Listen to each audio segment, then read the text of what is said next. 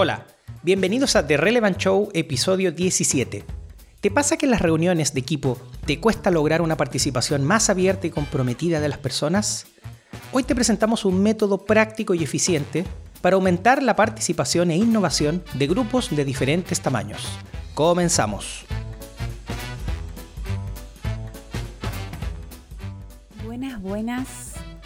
Bienvenidísima Laura Zanenga, genia que vive en San Fernando, Buenos Aires, Argentina, donde parte de mi familia vive, o sea, vive al lado de mi familia. Bienvenida, mi querida. Muchas gracias. Lau, presentate, presentate al público en, en, un tweet, así, así te conocen, en un tweet. ¿Cómo te presentarías? Ok, bueno, ¿qué tal? Muchas gracias chicos por este espacio. Eh, bueno, mi nombre es Laura Zanenga, soy psicóloga, eh, especialista en desarrollo de talento humano, es algo que me apasiona hacer en, las, en distintas organizaciones y bueno, eh, a esto me estoy dedicando. Buenísimo, Laura. Bienvenida a este episodio. bueno, vamos a partir por lo esencial y lo que le da título a este episodio. ¿Qué son las estructuras liberadoras y de dónde surgen, Laura? Bien, buenísimo. Eh, las estructuras liberadoras son eh, métodos de interacción sencillos de aprender que mejoran la forma de relacionarse y la confianza en grupos. ¿sí? La idea eh, surge, digamos, en el 2002 como objetivo de promover la participación activa de grupos de cualquier tamaño, haciendo realmente posible liberar el potencial de las personas en distintas reuniones, fomentar la participación y, sobre todo la confianza para que las personas puedan exponer sus ideas, ¿no? Y de ahí surgen innovación, resolución de problemas, eh, para que se pueda adaptar justamente como método de trabajo a, distintos tipos de, grupos eh, distintos tamaños, pueden ser chicos o grandes. Eh, bueno, interesante este tema de, poder hacer hablar a la gente que no es tan sencillo y sobre todo, bueno, ahora eh, vos nos contarás, que hablo en argentino, me, permito hablar en argentino, vos nos contarás ahora, em, pero humanamente es complejo porque cuando las personas sienten que no están en un espacio de confianza, en un espacio donde, un espacio psicológico de confianza donde se pueden expresar, donde hay un montón de características que ahora nos contarás, claramente la gente se queda callada. La gente no participa, se queda callada, va por atrás, o se maneja un poco la hipocresía, ¿no? La hipocresía está, los, hipócritas que son estos actores, ¿no? Los actores griegos. Y uno termina siendo hipócrita y poniéndose una máscara de hipócrita porque, claro, en un ambiente hipócrita e, e, esa es la moneda corriente, ¿no? Básicamente. Pero contanos básicamente cuáles son los, los, principios y cuáles son estas técnicas. Contanos un poquito más. Bien, buenísimo. Eh, los principios, como te decía antes, los creadores en, este trabajo que fueron desarrollando en más de, 30 organizaciones, en más de 30 países, incluido eh, em, empresas multinacionales, organizaciones no gubernamentales, donde fueron trabajando para poder llegar a construir, son 33 herramientas que ahora vamos a, hablar un poquito más, pero tienen como principio eh, incluir a todos los participantes para desatar ideas, ¿no? Como para ir eh, ahondando justamente en, los pensamientos y, en, y en, lo que tiene cada uno para aportar, en, ya sea en la solución de un problema, en, buscar innovación sobre algún proceso determinado. Eh, y, como te decía, dentro de sus principios es respetar a las personas y a, su voz, justamente esto, ¿no? Como decías vos, de su participación y su, en un entorno de, psicológicamente seguro, donde todos podemos ser auténticos, eh, por ende construir confianza en ese, en ese camino y en ese cambio que se está tratando de construir. Aprender de los errores también justamente tiene mucho de aprendizaje este, estas metodologías, em, aumentar la libertad de las personas, valorar la responsabilidad que tenemos cuando opinamos, ¿no? cuando, cuando hacemos, eh, elevamos nuestra voz, concentrar en posibilidades de, desarrollo y, ahí tiene que ver con em, descubrirse dentro de un grupo ¿no? y hacer valer esa participación. Entonces también fomentar la curiosidad, la destrucción creativa para poder justamente esto innovar, permitir esa innovación, eh, fomentar la curiosidad, la diversión, porque también tiene que ver con esto, ¿no? Con que la participación sea, sea mm, auténtica y que, que, sea un momento divertido, ¿no? En, esas instancias de grupo de trabajo, de trabajo de grupo. Súper, o sea que sea divertido trabajar, básicamente, trabajar en una compañía. Súper, súper. Así es. Súper interesante. Em, obviamente yo me pongo a pensar en qué escenarios eh, estas estructuras eh, liberadoras hacen más o menos sentido. Eh, la pregunta que, te quería hacer es justamente el cuándo. estamos hablando de aquí, de, por supuesto, de equipos en un entorno probablemente laboral, aunque entiendo se puede adaptar a cualquier tipo de, instancia, ¿cierto? Donde se requiera obviamente que fluya, ¿ah? que fluya, que fluya el pensamiento, que fluyan las ideas, ¿cierto? Pero requiere que de alguna manera que, todo el mundo tenga, tenga cierto, a ver, puede sonar obvio o, casi ridículo al mismo tiempo, pero es necesario que todo el mundo tenga conocimiento o sepa de lo que sea que vamos a hablar, eh, el funcionamiento o cómo se tiene que trabajar, o esto es algo que simplemente parte de la espontaneidad en una capa inicial, ¿cierto? Se, se aguanta todo, por decirlo de alguna manera. ¿Es tan así o no? Sí, la realidad es que es súper eh, fácil de aplicar y, la única forma como de manejarlas o de dominarlas es con la práctica. Es eh, simplemente eh, podemos hacerlo nosotros tres en este mismo momento, elegir una y empezar a utilizarla porque tiene una guía práctica de uso y con que haya una persona del grupo que pueda ir em, guiando, por así decir, digamos, el desarrollo de, esta estructura que, elijamos para trabajar, los demás vamos participando en la medida con, directrices muy concretas y muy sencillas. ¿sí? Está súper bien estructurado y desarrollado para guiar justamente ese camino. A ver, vamos, vamos a poner un ejemplo. Armanos un ejemplo de la, de la estructura liberadora que más te haya movilizado internamente. ¿Cómo sería? Hay, hay una que es muy sencilla y que se aplica en, casi todas las demás estructuras, digamos. Hay una que es la, para mí es como la base de todo, que se puede eh, mechar o mezclar con cualquier otra de las 32, digamos, que se llama 1, 2, 4 todos.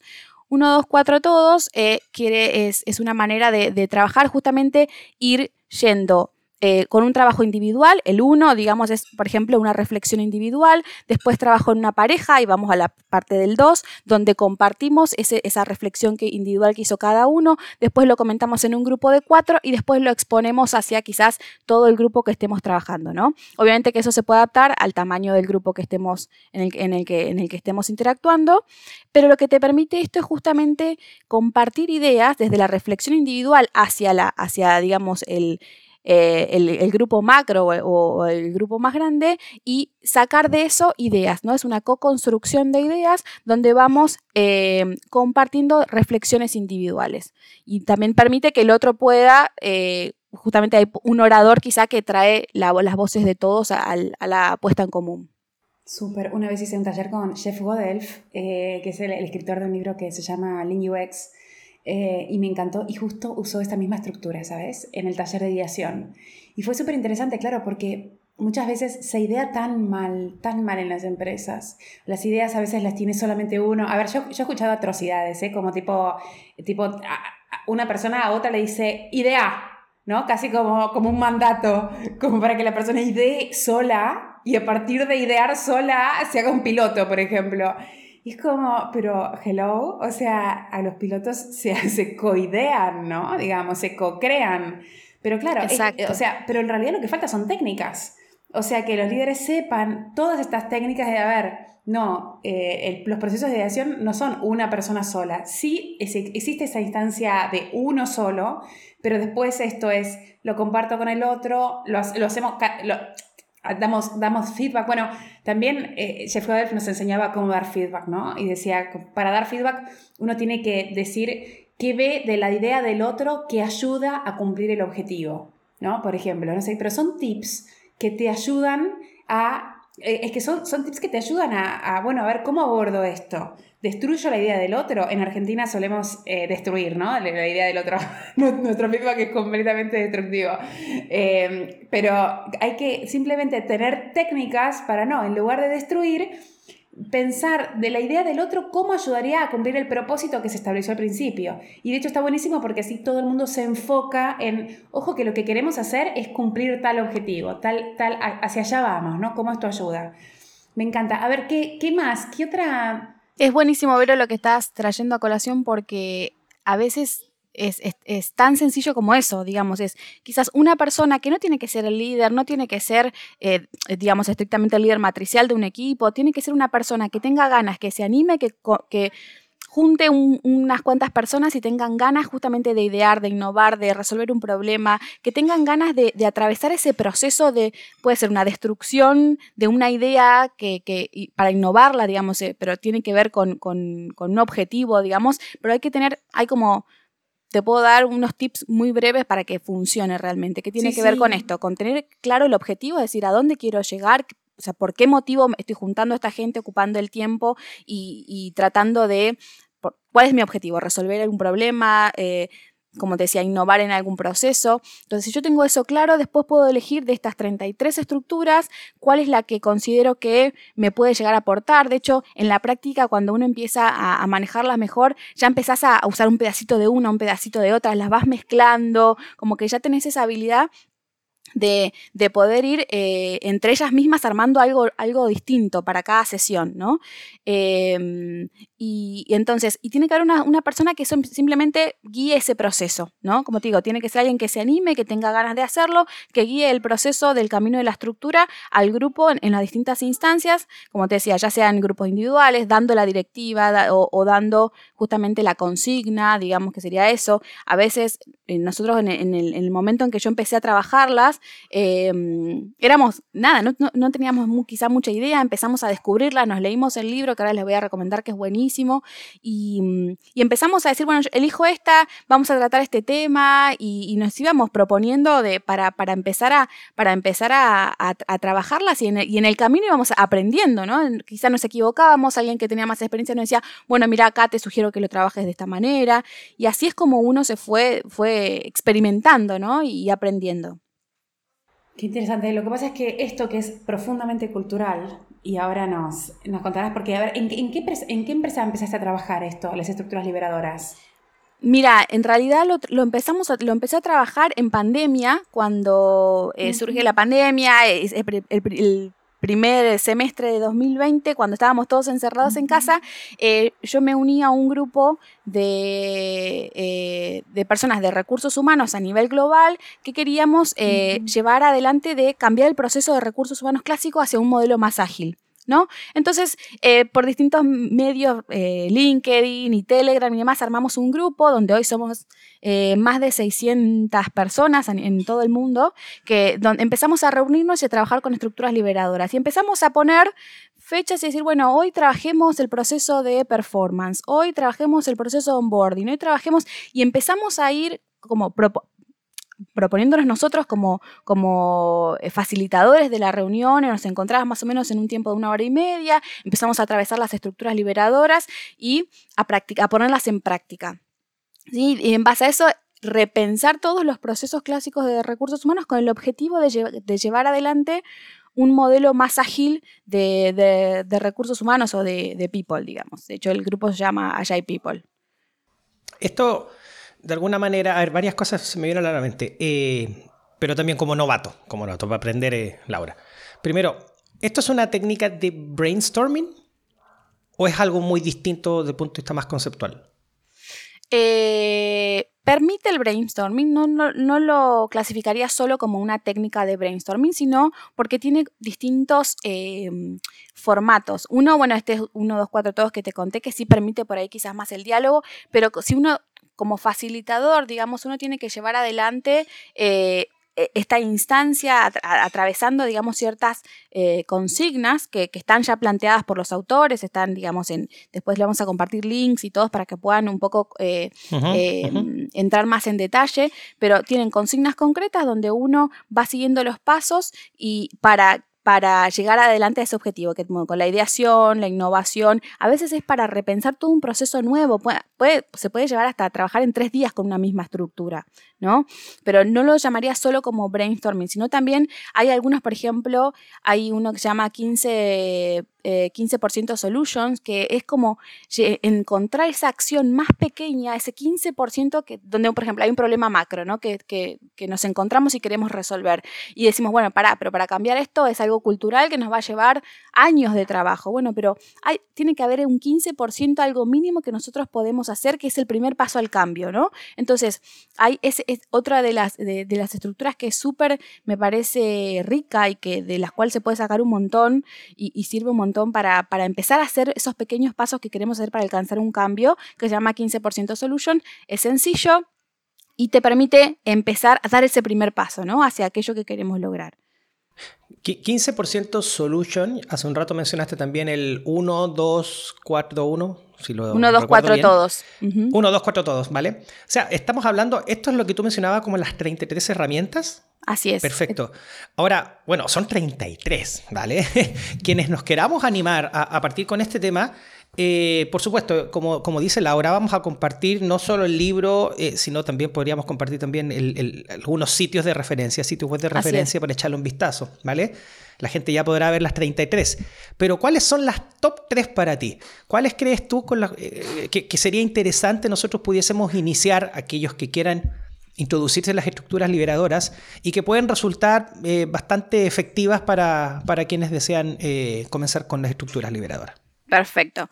Como te decía, para mí la base de todos y donde la más sencilla para arrancar es la 1, 2, 4 todos, que, es eso, ¿no? Que permite incluir simultáneamente a todo el mundo en un trabajo, independientemente de qué tan grande sea el grupo, y donde se van a generar más y mejores ideas de forma más rápida. ¿sí?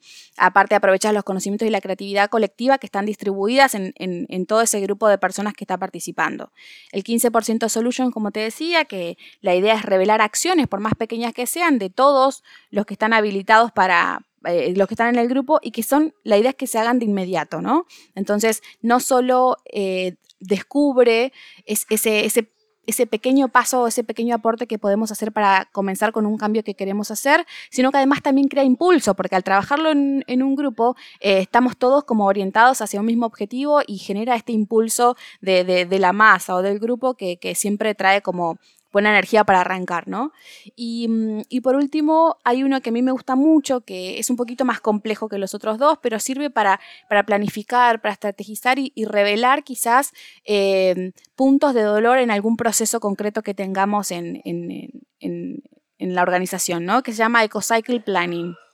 El EcoCycle Planning eh, permite mitigar o, eliminar cuellos de botella que, pueden eh, estar complicando el desempeño eh, de un proceso. ¿no? Eh, entonces se permite revisar en este, en este proceso todo el portfolio de actividades de un grupo, identificar elementos que están impidiendo o recursos necesarios que no estamos teniendo para generar el progreso de, un proceso, ¿no? Entonces va este, el EcoCycle Planning posibilita filtrar, priorizar, planificar acciones de todos los que estén involucrados en las actividades al mismo tiempo y, em, pueden ser en pequeños grupos o en grupos más grandes. Dentro del EcoCycle Planning, por ejemplo, se utiliza el 1, 2, 4 todos. Entonces, como, verás, Richard, no son como 33 eh, métodos o estructuras separadas entre sí podemos trabajar con ellas en conjunto, podemos Interoperables, totalmente. Exactamente, interactúan continuamente y en la medida en que uno empieza a tener como más, eh, más experiencia en el uso y que acá es, y, los autores lo dicen en el libro, o sea, es práctica acá, no, nadie es un, puede ser un profesor en estructuras liberadoras, es, vienen con la práctica, digamos, ¿no? Es cuanto más las uses, más dominio vas a tener sobre estas estructuras y por ende para mí también es como más rico poder, vas a poder sacar muchas más cosas, ¿no? Ellos hacen en el libro algo que me parece súper interesante, una analogía, decir, qué tan importante, por ejemplo, es para nosotros, para comunicarnos, para, para transmitir un mensaje, el conocimiento del alfabeto, ¿no? Cuantos más, cuando uno va aprendiendo el alfabeto, ¿no? El, abecedario sería en, argentino, cuantos más letras conocemos, más podemos expresarnos, más palabras podemos crear, y por ende mm, tenemos más vocabulario. mejor manera de expresar lo que quieres hacer. Exactamente. Qué difícil sería si solo supiéramos cinco letras, ¿no? Es decir, cómo expresar lo que sentimos, cómo armar una frase y cómo, cómo comunicarnos con otros con solo cinco letras del alfabeto. Eso sería súper limitante. Entonces, eh, los autores consideraban que esto era lo que nos pasaba. Al no tener estructuras de trabajo, de grupo y de, interacción, estábamos limitados en, esa, en ese desarrollo y en esa comunicación y en esa exposición de nuestras ideas, ¿no? Entonces, eh, crean las estructuras liberadoras como una forma de ampliar ese alfabeto, de ampliar ese vocabulario. Es decir, te ofrezco estas 33 herramientas que te van a permitir comunicarte con el otro, interactuar, eh, resolver problemas, innovar, poner tu voz, poder exponer y sobre todo eso, fomentar la participación de las personas en los grupos de trabajo y por ende desarrollar el talento, ¿no? Sacar eso que uno tiene dentro que no se anima, como decía Ver hoy, por ahí que no se anima a decir porque siente que el ambiente no es seguro. Y acá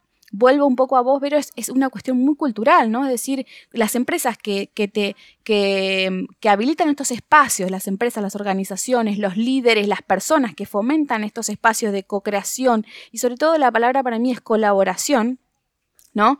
Entre las personas es una cuestión cultural. Creo que es una, si, si hablamos hoy un poco de, mm, eh, los beneficios de, utilizar estas estructuras, eh, tiene que ver con esto, ¿no? Con, la, la colaboración y la co-creación de ideas que donde que es muy cultural, y vuelvo a esto, venimos de, la, clásica participación top-down, ¿no? es decir, en unas organizaciones donde, donde está quedando de fuera de juego la, la, opinión de todos y las decisiones se toman siempre de, de manera vertical y, y, muy, muy estructural. Entonces, cuando... Muy sesgada también, muy sesgada de la, verdadera realidad, ¿cierto? Que vive el negocio de cara a quienes están eh, eh, día a día con clientes, ¿cierto? O sea, cuando la estrategia se come la vida real, eh, estamos en, problemas, ¿no? Pero lo que te quería preguntar, porque claro, aquí ya estamos hablando, estamos hablando de, de, de alguna manera son técnicas, pero que están al servicio de la estrategia y, la estrategia eh, obviamente se complementa con lo que es la cultura organizacional, ¿ok? Entonces ahí mi pregunta es, ¿tú crees que la adopción de esto debiese ser algo más estratégico, no desde el top-down como lo estamos planteando ahora, sino más bien una decisión del negocio de, empezar a emplear este tipo de técnicas o debiese partir ya como un piloto en equipos más chiquitos y, y de a poquito enraizarse en lo que es la cultura del negocio? Buena pregunta. Yo creo que, yo creo que no necesariamente tiene que ser algo que se tome, em, que digamos, si, no, si no me lo aprueba la organización, no lo puedo poner yo en práctica en mi pequeño grupo de trabajo, Creo que Creo que sí es algo cultural, 100%, estoy de acuerdo, las formas de trabajo y lo que nosotros permitimos o, fomentamos en una organización va de la mano de la cultura y, en esa cultura están inmersas las formas de trabajo y las metodologías de trabajo. Cuánto yo abro el juego a que las personas participen, opinen y qué, qué, clima le genero yo para que ellos se sientan seguros de, dar su opinión y de participar en procesos de ideación, en procesos de creación, en procesos de definición de, de, de estrategias estrategia, em, creo que es una cuestión cultural. Eh, siento que hoy las estructuras es algo sencillo, simple de aprender y muy fácil de incorporar, que, podría hacerlo cualquier organización, tenga el tamaño que tenga. Eh, probablemente, probablemente si hablamos de, de, una definición estratégica a nivel, digamos, eh, macro de la organización siempre va a ser más rico porque es decir, estamos abriendo el juego justamente a que la gente tenga esa participación que, deseamos. Em, pero creo que también un, líder de equipo o, una persona eh, puede proponer en su equipo empezar a utilizarlas como descubrimiento para ponerlas en práctica y ver cómo funcionan. Yo creo que mucho en la, en la innovación y en, la, y en, este mundo donde estamos hoy, que tiene que ser, tenemos que ser ágiles y tenemos que ser eh, para, para, llegar a, digamos, con la vorágine y, y entorno que, en el que trabajamos hoy, donde creo que tenemos que experimentar chiquito, ¿no? Experimentar, poner en práctica y aprender de probar, mostrar algo, mostrar qué resulta, ¿no? Exacto, experimentar, probar, ponerlo en práctica y, comentarlo después cómo nos fue para que justamente fomentaran en que los otros también lo hagan, ¿no? Creo que, viene por ahí. Me, me, encanta, me fascina y me fascina el positivismo también. me, me, fascina y me encanta esto de ir probando y experimentando en pequeños grupos. Justo vinculado con esto, hablaba con una persona la vez pasada em, que hablaba de lo compleja que es la comunicación a veces en las empresas. Y lo que hablábamos un poco es que muchas veces em, muchas empresas tienen más bien un abordaje top-down, donde no, no participan a los otros, o sea, no hacen coideación ni, ni coparticipación, sino simplemente las, las decisiones se toman de arriba para abajo. Pero en el equipo hay gente que tiene esta cabeza de las estructuras liberadoras. Entonces, en realidad, el problema de comunicación no es un problema de comunicación por eh, olvido o por, uff, me olvidé de avisarte. No, es simplemente que determinada parte de la empresa cree que esto es coparticipativo, que estas son estructuras liberadoras, que somos... Y, otra parte de la, de la, empresa tiene un modelo top-down todavía, ¿no? O sea, un modelo donde las cosas se imponen y bueno, no necesito incluirte en la comunicación, sino de, de casualidad te puedo informar, se te informa, ¿no? Entonces es interesante porque esto es muy medular. O sea, esto que parece trivial de las estructuras liberadoras, en realidad, ¿liberadoras de qué, no? ¿De qué, de qué nos liberan? Nos liberan, del, nos liberan de la militarización, nos liberan del, de, de, la imposición, nos, nos liberan de las decisiones tomadas solamente por unos pocos que toman las decisiones y las bajan y las informan, ¿no? Digamos. Entonces creo que nos liberan de esto. Lo que pasa es que es creo que es necesario, y, ahí voy a lo que decía Richard, este tema de esto tiene que ser estratégico y de negocio, esto tiene que ser core y medular a la compañía, ¿no? Estos son los valores de la compañía, así queremos trabajar y así nos entendemos todos. Y así la comunicación va a fluir, porque creo que el choque de comunicación en las empresas, o sea, el problema de comunicación en las empresas justamente viene por esto. Cuando unos tienen una mentalidad verticalista top-down y otros vienen con una mentalidad de estructuras liberadoras. Creo que ahí está gran parte del choque que tiene que ver en realidad con las expectativas, con, ah, esperaba que me, que me llames para coidear, esperaba que me llames porque creía que lo tuyo era, era, era más progre, y no, y, y, desde el otro lado es como, no, acá yo solamente informo y las decisiones se toman top-down, ¿no? Digamos, creo que esto, esto es mucho más fuerte y mucho más profundo de lo de lo que aparenta ser. De, hecho, te, quería comentar al respecto que em, sí, si bien son técnicas, son técnicas que invitan, invitan a la gente, porque esto no es solamente un tema de liberación respecto al modelo top-down. Mira, me voy a poner más romántico para mi comentario, ¿vale? Pero creo que también permite liberarnos contra nosotros mismos en el sentido de no querer o de inhibirnos, ¿cierto? A poder dar una opinión eh, respecto a una participación primero por lo que ocurre sobre todo en pandemia, me imagino, Laura, en, tema, este, este, este esquema, ¿cierto? De Zoom, de Google Meet, de Teams, ¿cierto? Que en un contexto presencial, que generalmente su semicírculo y su, y su pizarrita y vamos todos colaborando, en un contexto donde estamos con una cámara al frente, en donde basta con apagar la cámara y prácticamente desaparecí, ¿cómo tú invitas a que la gente obviamente pueda dar su participación y su opinión? Pero también hay un tema que creo que no es tanto de la estructura liberadora, sino es parte de cualquier tipo de técnica que invita, es cómo se toma esto y se acciona. ¿Ok? O sea, básicamente nos invitaron, oye, de nuevo el jefe nos invita a una sesión, somos 15 dando la opinión, y lo mismo pasó un trimestre atrás, y de todas las opiniones no se hizo ninguna. Y aquí vamos de nuevo, ¿vale? O sea, por supuesto, es harina de otro costal el tema de la, de la accionabilidad de todo esto, pero creo que es un círculo, creo que es de alguna forma es cíclico, porque en el sentido que tú invitas a la gente a dar su opinión, a, dar su punto de vista totalmente, eh, en un sentido enriqueciendo el, el entorno, ¿vale? Y con ideas, y no se hace absolutamente nada, las expectativas para el futuro ciclo es como que, ok, ya vamos con esto y hagámoslo rápido, ¿vale? No sé si están de acuerdo conmigo, pero ¿Es harina de otro costal necesariamente o no?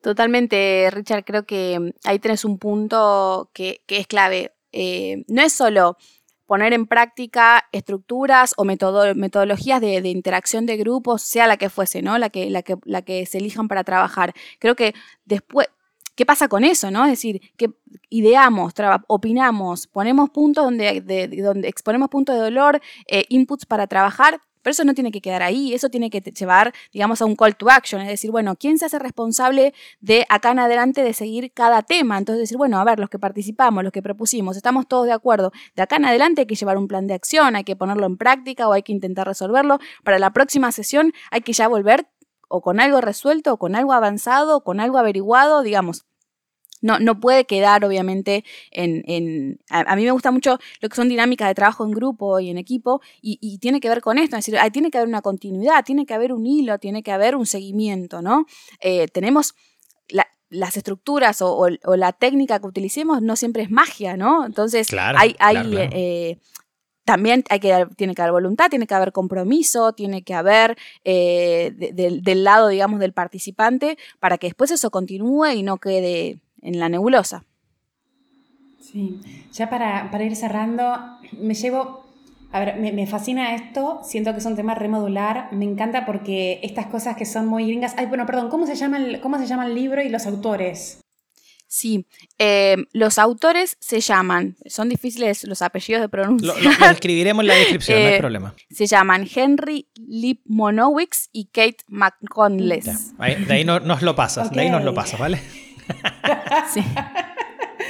¿Y el libro cómo se llama? The Surprising Power of Liberating Structures. Eh, uh -huh. Reglas simples para, eh, para abordar una cultura de innovación. Hermoso. Entiendo también que, entiendo también que hay una web o varios, varios sitios. De hecho, tú nos recomendaste algunos. Si, si podemos citar al menos uno o dos.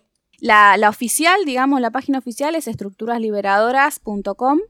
Eh, está en todos los idiomas. En esa, en esa página web van a encontrar no solo eh, la historia, el link al libro, eh, que, está también en formato digital, sino que también van a encontrar las 33 estructuras con su descripción, con su guion, con cómo aplicarlas. Obviamente que en el libro está todo como súper más detallado y demás, pero en la página es una herramienta útil, la verdad que yo la tengo siempre abierta. También tienen distintas herramientas para, por ejemplo, aplicaciones. Puedes utilizar, uh -huh. hay una aplicación que te permite ah, utilizarlo cool. desde el móvil, entonces por ahí si vas a una reunión o estás en una, en una dinámica, lo, lo puedes utilizar en el momento y es, es algo gratuito.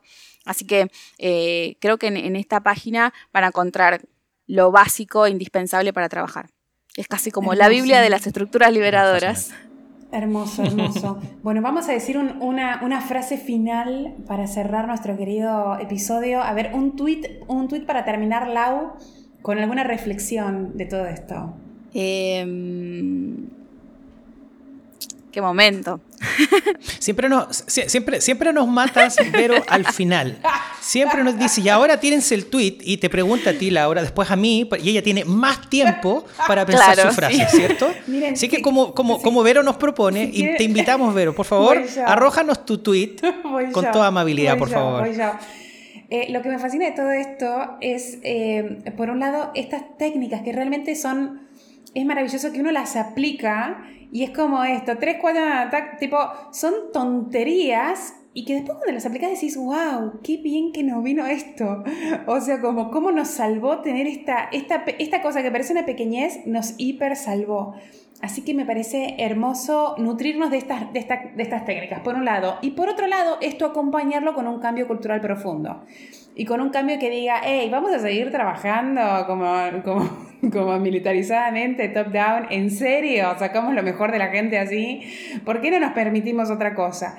Entonces va de la mano, ¿no? Pero es como logroso cultural con estas técnicas que son maravillosas y que realmente son liberadoras y, ayudan muchísimo. Así que bueno, Bienvenido sea todo eso. A ver ustedes, muchachos. Yo, eh, bueno, primero, gracias por este espacio. Creo que el mensaje que, que, deberíamos, con lo que deberíamos quedarnos, o lo que me gustaría que la gente se quede después de escuchar este, este podcast, es, eh, es, estamos en un momento donde la colaboración y la co-creación es indispensable para eh, poder surfear esta ola de, de, de, de, esta cultura tan buca que existe hoy, ¿no? De, este mundo buca que tenemos hoy. Es volátil, es cambiante, es incierto, eh, hay, hay, uh -huh. hay, digamos, mucha incertidumbre en, en, en, todos los sentidos. Necesitamos adaptarnos a los cambios eh, y, y, creo que para eso es sumamente rico contar con las voces de todos, que, que los que pertenecemos a una organización, un grupo,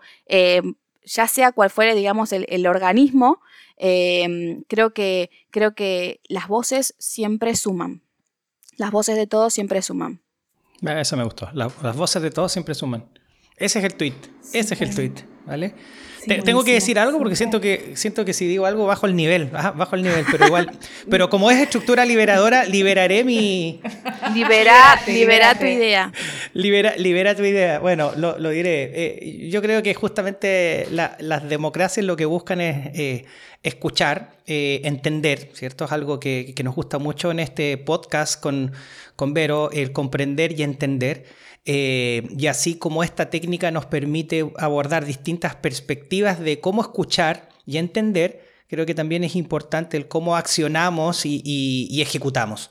¿vale? Si eso, eh, si estas estructuras liberadoras permiten que destrabemos esos pensamientos que se quedan escondidos bajo una piedrita, grandes ideas escondidas debajo de una piedrita, y con esto obviamente hacemos eh, una liberación de todo eso que está ahí acumulado, eh, luego el siguiente paso es ir transformando poco a poco nuestra cultura, ejecutando, accionando, aprendiendo en el camino y volviendo a empezar.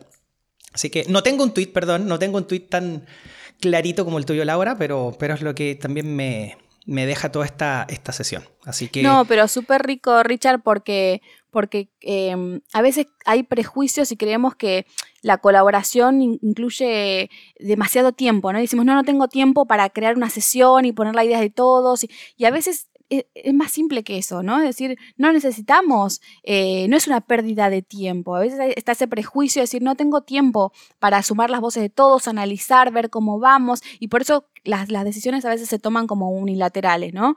Yo creo que hay que, hay que, hay que correr esos prejuicios y, dar ese espacio. Empezar por ahí, como hablábamos antes, experimentando chiquito, en, pequeños grupos, con pequeños proyectos. Em, a mí siempre me gustó eso de, de, la agilidad, ¿no? Es decir, la experimentación la y, la prueba y el error. No tengamos miedo a equivocarnos, no tengamos miedo, creo que todo es aprendizaje y eso, eso es sumamente importante. Lo que podemos llegar a aprender de la colaboración y de la co-creación con otros es un mundo maravilloso. O sea, yo siempre como que promulgo eso y lo recomiendo porque realmente es, es, muy, es muy interesante. Buenísimo. Buenísimo, ya. Nos quedamos un poquito largos, ya incluso a mí se me hizo corto el episodio. Así que, bueno, muchas gracias. Cuando quieran. 100%. Fascinante el tema y como lo hacemos en cada episodio, recordarles a todos quienes nos escuchan eh, que tanto este, anteriores y futuros episodios de nuestro querido Relevant Show podrán encontrarlos en multiplica.com diagonal Relevant Show. Así que muchas gracias y nos vemos en el siguiente episodio. Gracias chicos, un placer. Bye bye.